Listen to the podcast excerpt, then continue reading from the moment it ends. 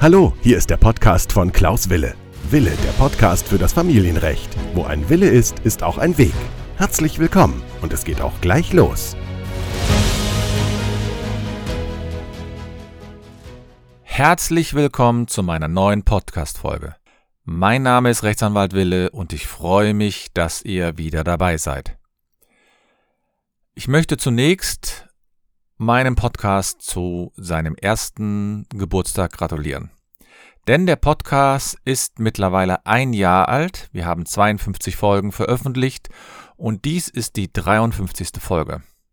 Vor circa 18 Monaten habe ich mir überlegt, wie ich Personen noch besser erreichen kann, um ihnen das Familienrecht etwas näher zu bringen. Und deswegen kam ich auf die Idee mit dem Podcast, denn der Podcast ist ja eine sehr schöne Möglichkeit, auch unterwegs neues Wissen anzureichern. Mir ging es dabei darum, zum einen den Hörern einen Mehrwert zu bringen und zum anderen natürlich auch vielleicht etwas bekannter zu werden. Und jetzt ist mein Podcast also ein Jahr alt und ich werde diesen Podcast auch noch weiterführen, also zumindest noch in dem zweiten Jahr. Das heißt, wir werden, wenn ihr wollt, noch einige Monate zusammenbleiben. Heute bespreche ich wieder ein Thema, das ich immer wieder erlebe, das immer wieder an mich herangetragen wird, nämlich der Ehevertrag. Viele Personen sind unsicher, ob sie einen Ehevertrag schließen sollen oder wollen. Und deswegen lautet heute mein Podcast fünf Fehler, die man in einem Ehevertrag vermeiden sollte. Und dies mache ich natürlich wie immer aus Sicht eines Mandanten. Ja, also ich werde mich natürlich wieder damit beschäftigen, wie ihr, wie Sie sich an die Aufgabe eines Ehevertrages heransetzen sollen und welche Fehler man dabei vermeiden sollte. Ihr wisst ja auch, aus vielleicht aus meinen vorherigen Podcast-Folgen, dass man natürlich einen Ehevertrag schließen kann. Ein Ehevertrag ist ja eine Vereinbarung zwischen den Eheleuten, wie man bestimmte Situationen während der Ehe und auch nach der Ehe behandelt haben möchte. Das heißt, ich muss da gleich die erste Einschränkung geben, denn es betrifft ja nicht nur Ehepartner, sondern man kann einen Ehevertrag ja auch schon vor einer Ehe schließen bzw. vereinbaren.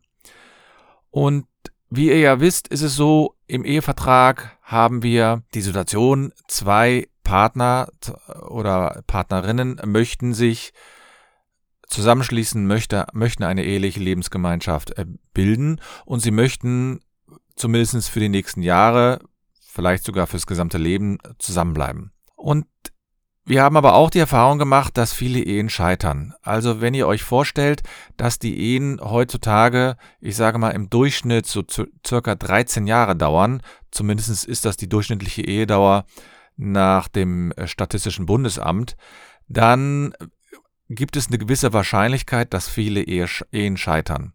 Die Ehen scheitern aus verschiedenen Gründen. Die scheitern, was ich wegen eines Betruges oder die scheitern einfach, weil man sich in eine andere Person verliebt hat. Und, und, und. Es gibt vielfältige Gründe, warum die Menschen heute sich wieder scheiden lassen. Und dann ist es natürlich so, dass man sich überlegen muss, was passiert eigentlich, wenn ich mich scheiden lasse? Wie möchte ich, dass diese Scheidung durchgeführt wird? Denn das Schlimmste, was einem passieren kann, ist, dass man sich in einem Ehevertrag wirklich über jeden Punkt streitet, über jede Situation streitet und unwahrscheinlich viel Geld dafür in die Hand nehmen muss, um diese Situation zu bereinigen. Und dabei spreche ich jetzt nicht nur von dem Geld das man für Rechtsanwälte aufwendet, sondern natürlich auch für andere Personen, zum Beispiel für Finanzberater, für Steuerberater oder auch für Psychologen, Psychotherapeuten. Ja, für Coaches oder all diese Personen sind natürlich in diesen Fällen mit involviert, wenn man sich scheiden lässt. Denn aus meiner Sicht sollte man, wenn man sich trennt, sozusagen ein, äh, ich sag mal so ein Trennungsteam gründen, denn viele machen den Fehler und sagen, ach, ich lebe in den Tag hinein und wundern sich, wenn dann irgendwelche grauenvolle Dinge auf einen zukommen. Man kann bestimmte Sachen regeln, man kann aber bestimmte Sachen nicht regeln. Also wenn ihr euch vorstellt, dass ihr eine Sache nicht geregelt habt, dann bedeutet das, dass natürlich eine große Ungewissheit da besteht. Ihr wisst nicht, wie ihr mit der Situation umgehen sollt. Ihr wisst nicht, was ihr für Fragen stellen sollt. Ihr wisst vielleicht nicht, wie viel Geld das Ganze kostet. Ihr habt eine große Unsicherheit. Und Scheidungen, die wirken sich auf alle Gebiete aus. Da könnt ihr mir sagen, was ihr wollt, aber es ist nicht nur so, dass es eine rechtliche Frage ist, sondern das ist auch eine häufig eine emotionale Sache. Und viele Personen sind so, dass sie sich dann an den Rechtsanwalt wenden und hoffen, dass dieser nicht nur ein Psychologe ist, sondern dass er dann auch noch ein Rechtsberater ist oder ein Finanzberater und, und, und. Und um bestimmte Schäden zu vermeiden, um bestimmte Situationen zu vermeiden, gibt es die Möglichkeit, einen Ehevertrag abzuschließen. Ein Ehevertrag hat viele Vorteile und ich hatte das schon einmal in einer anderen Podcast-Folge aufgeführt. Aber ich habe in der letzten Zeit einige Eheverträge gesehen, wo ich gesagt habe, oh, ob das so in Ordnung war oder ob man das so vereinbaren kann, das halte ich dann doch für sehr, sehr schwierig.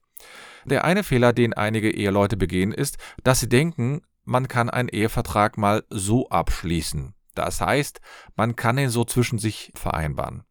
Das heißt, man braucht zum Beispiel keinen Notar.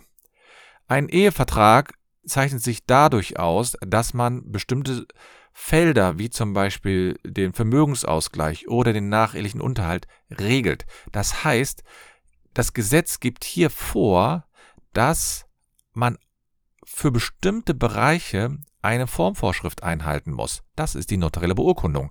Und die notarielle Beurkundung bedeutet, dass wenn man das nicht macht, wenn man das nicht einhält, dann hat das zur Folge, dass ein Ehevertrag keine Wirksamkeit hat. Und dies ist natürlich besonders schwierig für einige Leute einzusehen, weil sie denken, ach, ich muss jetzt zum Notar, ich muss jetzt Geld in die Hand nehmen und das will ich alles gar nicht. Deswegen gibt es da auch einige Schlaumeier, die kopieren sich dann einfach so einen Vertrag aus dem Internet heraus und legen das dem Ehepartner oder der Ehepartnerin vor. Und je nachdem, wie informiert oder gebildet diese Person ist, kann es dazu führen, dass sie das einfach unterschreibt und alle denken, es ist alles geregelt und dann ist gar nichts geregelt. Denn ein Vertrag, der ohne die Formvorschrift abgeschlossen worden ist, das heißt ohne notarielle Beurkundung, der ist erstmal unwirksam. Es gibt natürlich bestimmte Bereiche, die kann man so abschließen, aber zum Beispiel den nachehelichen Unterhalt oder den Vermögensausgleich, also sprich Zugewinnausgleich oder eine Regelung über den Versorgungsausgleich, All dies muss man notariell beurkunden lassen. Und damit sind wir schon quasi mittendrin in der Fehlersuche. Der nächste Fehler ist aus meiner Sicht, dass man sich nicht vorher beraten lässt. Denn ein Ehevertrag ist so ein unter Umständen großes Konstrukt, ist so ein wichtiges Konstrukt, dass man nicht einen Vertrag ohne Beratung durchführen lassen sollte. Das kann manchmal sehr langwierig sein, das kann manchmal etwas schwieriger sein, aber ein Ehevertrag ohne Beratung ist ein absolutes No-Go. Denn ich weiß, dass viele sagen, ja, ich muss dann hier etwas Geld investieren. Aber ihr bekommt natürlich einen unwahrscheinlichen Mehrwert durch diese Beratung. Ihr bekommt zum Beispiel bestimmte Formulierungen, die man nicht einfach so aus dem Internet heraussuchen kann und die man auch nicht aus dem Internet heraussuchen soll. Denn ein Vertrag ist ja ein Gesamtkunstwerk. Ein Vertrag ist ja aufeinander abgestimmt. Und wenn ich dann manchmal solche Verträge sehe, die sozusagen aus Versatzstücken aus dem Internet zusammengezimmert sind und dann denkt man sich so, man war super schlau und dann sagt der Notar, ja tut mir leid, das Ganze kann ich überhaupt nicht verwerten, denn das ist überhaupt nicht aufeinander abgestimmt.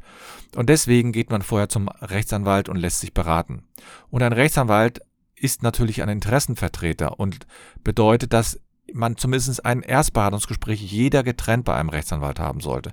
Ich halte es nicht für sinnvoll, dass eine Beratung hier zusammen durchgeführt wird, weil der Rechtsanwalt hier in einem Interessenkonflikt gerät. Aber dass man eine Beratung durchführen sollte, das heißt, dass man einfach mal eine Erstberatungsgebühr in die Hand nehmen sollte und zum Rechtsanwalt sich eine Stunde beraten lässt. Das ist, halte ich für unabdingbar. Und da helfen auch keine Internetartikel oder da helfen auch keine Bücher. Da muss man wirklich ganz konkret in der Situation mit einem Rechtsanwalt sprechen, was man überhaupt in einen Vertrag aufnehmen soll oder nicht. Ich habe schon Verträge gehabt, da war von vornherein klar, dass die Parteien gar keine Kinder haben wollten, aber da standen dann ellenlange Ausführungen in dem Vertrag zu den Kindern, zumindest in dem Entwurf, den einer der Ehepartner angefertigt hat. Und das ist natürlich überflüssig gewesen. Der dritte Fehler, den man machen kann, ist, und das ist wiederum, den habe ich gerade auch schon so ein bisschen angeschnitten, dem zweiten Fehler, ist, dass man sich über Themen auseinandersetzt, die es überhaupt nicht wert sind. Also, viele einigen sich zum Beispiel in einem Ehevertrag über die Kinder. Das heißt, sie führen jetzt schon aus, dass es ein gemeinsames Sorgerecht gibt, dass es ein Wechselmodell geben soll und so weiter und so fort. Da gibt es verschiedene Möglichkeiten, die man regeln will. Aber sie vergessen dabei, dass diese Regelungen immer wieder abgeändert werden können. Das heißt, wenn ich in einem Vertrag so eine Regelung aufnehme, wie zum Beispiel über das Sorgerecht oder das Aufenthaltsbestimmungsrecht, dann kann durch eine gerichtliche Entscheidung sowas immer wieder vermieden werden oder beziehungsweise abgeändert werden. Und wenn ich dann höre, dass die dann, man hat sich dann hingesetzt, hat, als die Frau schwanger war oder der Mann war, wollte unbedingt einen Ehevertrag haben und dann wurde damit aufgenommen, ja, es besteht das gemeinsame Sorgerecht, Klammer auf, das besteht schon per Gesetz bei Eheleuten, Klammer zu. Da braucht man also nicht mit aufzunehmen. Genauso sowas wie, dass man das gemeinsame Sorgerecht nicht abgeben möchte. Das kann man nicht. Man kann nicht darauf verzichten. Wenn es eine Kindeswohlgefährdung vorliegt, dann kann ein Gericht relativ schnell das Sorgerecht auch entziehen. Dies halte ich also für einen dritten Fehler, den man hier einfach vermeiden sollte. Einen vierten Fehler, den ich immer wieder sehe, ist, dass man sich über Kleinigkeiten unbedingt einigen möchte. Also wem gehört eine bestimmte Truhe oder wem gehören bestimmte Bücher und so weiter. Das braucht man nicht, wenn von vornherein klar ist, dass es das alleinige Eigentum ist, dann ist es nicht notwendig, sowas in einen Vertrag aufzunehmen. Das heißt, ein Vertrag sollte ja einen Rahmen geben, aber sollte sich jetzt nicht in Details verlieren. Insbesondere muss man wissen, dass natürlich alle Punkte, die in einem Vertrag aufgenommen werden, auch die Kosten erhöhen können. Das heißt, man sollte sich schon auf die wesentlichen Punkte konzentrieren. Und dazu gehört es eben auch, dass man sich nicht über bestimmte Eigentums, also kleinere Eigentumsgegenstände streitet. Wenn sie jetzt einen ideellen Wert haben, dann mag das vielleicht sinnvoll sein, aber das ist nicht so. Es ist, ich hatte schon Eheverträge, da, da ging es dann über zwei oder drei Seiten, hat man dann aufgenommen, was man nach der Ehe dann wieder mitnehmen kann. Das kann man natürlich machen, aber es erhöht die Kosten, der Vertrag wird noch unübersichtlicher und deswegen ist das nicht immer ratsam. Und ein letzten Rat, den ich noch geben möchte, und das ist auch der sozusagen der fünfte Rat oder der fünfte Fehler, den man macht, ist, dass man absolut einseitige Regelungen trifft. Also ihr müsst wissen, Eheverträge können gerichtlich kontrolliert werden. Und Eheverträge können auch daraufhin kontrolliert werden, ob ein Vertrag eine einseitige Belastung für eine Person ist und die dann in die Sittenwidrigkeit gehen. Das heißt, wenn ein Ehemann zum Beispiel alles in einem Vertrag ausschließt, obwohl es klar ist, dass die Frau ein Leben lang von ihm abhängig sein wird, dann kann das sogar zur Unwirksamkeit eines Vertrages führen. Und dies missachten einige Ehepartner und versuchen dann unter allen Umständen einen Notar zu finden, der sowas protokolliert. Mittlerweile sind die Notare da sehr sensibel geworden und weisen auch mal darauf hin, dass das ein Problem sein könnte. Und das wäre natürlich ein absolutes No-Go. Man hat einen Vertrag geschlossen, dann hat man, hat man einen Notar, der einen aber darauf hingewiesen hat, dass der gegebenenfalls unwirksam ist. Und dann finanziert man sehr viel Geld da rein, um später in einem Gerichtsprozess zu erleben, dass so ein Vertrag wegen Sittenwidrigkeit aufgehoben wurde. Und man darf sich nicht sozusagen in der Sicherheit wiegen lassen, dass nur ein Vertrag bedeutet, dass damit alles geregelt ist. Deswegen ist es auch so wichtig, dass man sich einen, ich sage mal, einen Berater nimmt, der einen zumindest mal sagt, welche Grundzüge in einem Ehevertrag aufgenommen werden sollen.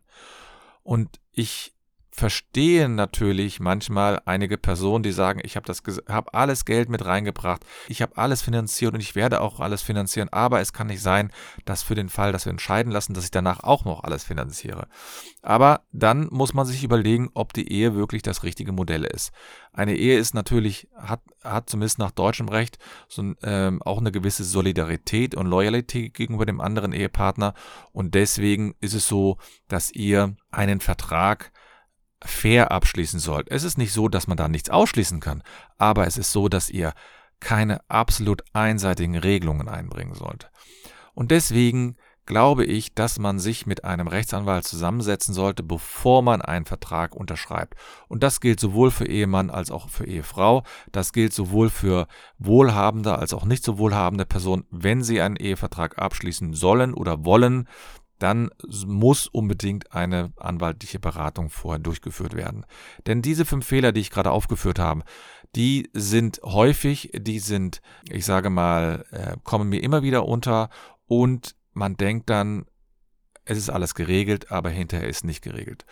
Und soll, deswegen glaube ich auch, dass man sich in Ruhe zusammensetzen soll, in Ruhe ein Konzept entwickeln soll, wie ein Ehevertrag formuliert wird, was in einen Ehevertrag aufgenommen werden soll und was in einem Ehevertrag nicht aufgenommen werden sollte. Und wenn ihr dann nämlich dann wisst, dass es wirklich ein Vertrag ist, den man bei dem beide Ehepartner durch einen Anwalt abgeschlossen haben, wo sie dann die Sicherheit haben, das ist wirklich etwas, was auch tragfähig ist, dann könnt ihr auch sozusagen unbelastet in so eine Ehe hineingehen und könnt ohne Probleme eure ähm, Ehezeit erleben, durchleben. Und dann ist auch eine mögliche Trennung nicht mehr mit solchen hohen Horrorvorstellungen verbunden, weil man schon viele Grundsituationen geregelt hat. Ich kann euch also nur dazu motivieren, einen Ehevertrag abzuschließen und wenn ihr einen Ehevertrag abgeschlossen habt, dann solltet ihr aus meiner Sicht euch überlegen, was ihr da aufnimmt und welche Punkte ihr nicht aufnehmt. Lasst euch beraten. Wenn ihr da mehrere Informationen haben wollt, dann könnt ihr euch äh, gerne an mich wenden. Ich bin ja äh, im Internet überall erreichbar. Ihr könnt mir eine E-Mail schreiben über anwalt-wille.de. Über Instagram könnt ihr mich erreichen oder in meiner Facebook-Gruppe. Da bin ich auch erreichbar. Ich hoffe, dass ihr eine schöne Zeit verlebt. Ich hoffe, es geht euch gut und nicht vergessen, wo ein Wille ist, ist auch ein Weg.